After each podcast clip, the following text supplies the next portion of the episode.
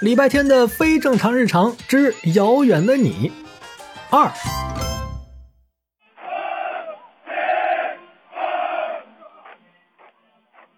十年都没能分清楚的左右，能在这十分钟里分清楚吗？显然不能啊！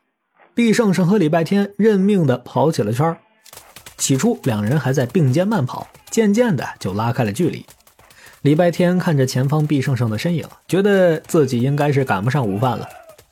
这时，他脚下两只鞋子的声音传了过来：“成为鞋子的那天，我们就把祖训铭刻在心。”一定要让每一双脚走到更远的地方，永不停歇，直到我们生命的最后一刻。今天我们要做的一切，也是为了让这双脚走到更远的地方。祖先们一定会原谅我们的，大哥，弟弟。两只鞋子说的热血沸腾，豪情万丈，仿佛下一秒就要英勇就义。礼拜天疑惑的低头看了一眼，只见两只鞋子各伸出了一根鞋带，然后搭在了一起，就像是两个人手牵手一样。哎，等会儿，手牵手？礼拜天刚意识到不对劲儿，他的两只脚就都绊在一起，惯性没收住，整个人摔倒在了地上。干得好，哥哥！抓紧我的手，别松开！礼拜天下意识地爬起来。可是还没站稳，又扑通一声摔了下去。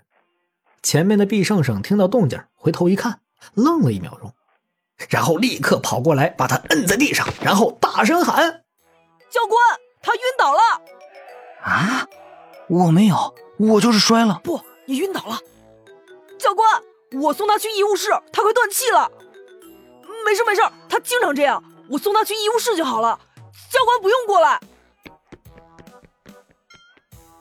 礼拜天还想再争辩两句，毕胜胜已经动作飞快的把他甩到了自己背上啊，背起来就跑。不远处四二班的同学们都伸长脖子看过来，教官也担心的往这边走。听了毕胜胜的话，便跟其他同学确认了一下，得知礼拜天确实曾经因为低血糖在篮球场晕倒过，之后也就放心了。可是礼拜天当然没有晕倒啊，一走出教官的视线范围，他就从毕胜胜背上挣扎的跳下来。班长，没想到你是这种人。没想到我是这种为了救你一命，放弃自己正直崇高信念的人吧？我都被我自己感动了。快到饭点了，你先去歇着吧，我再回去训练会儿。啊？我以为你，以为我借机逃掉训练呀？怎么可能？我可是要成为警长的男人。上次一个篮球把你砸去医务室的是我。这次要是让你跑十圈，估计扛你去医务室的还是我。我必须改变自己的命运，所以我决心抢在命运之前先下手。哈哈哈哈！那你好棒棒哦，预判了命运的预判。毕胜胜坦荡的接受了礼拜天的赞美，挥挥手，转身跑回训练场了。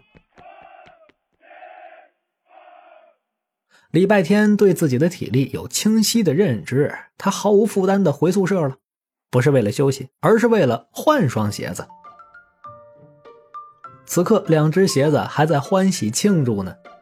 我就知道有用，我们的肚皮保住了。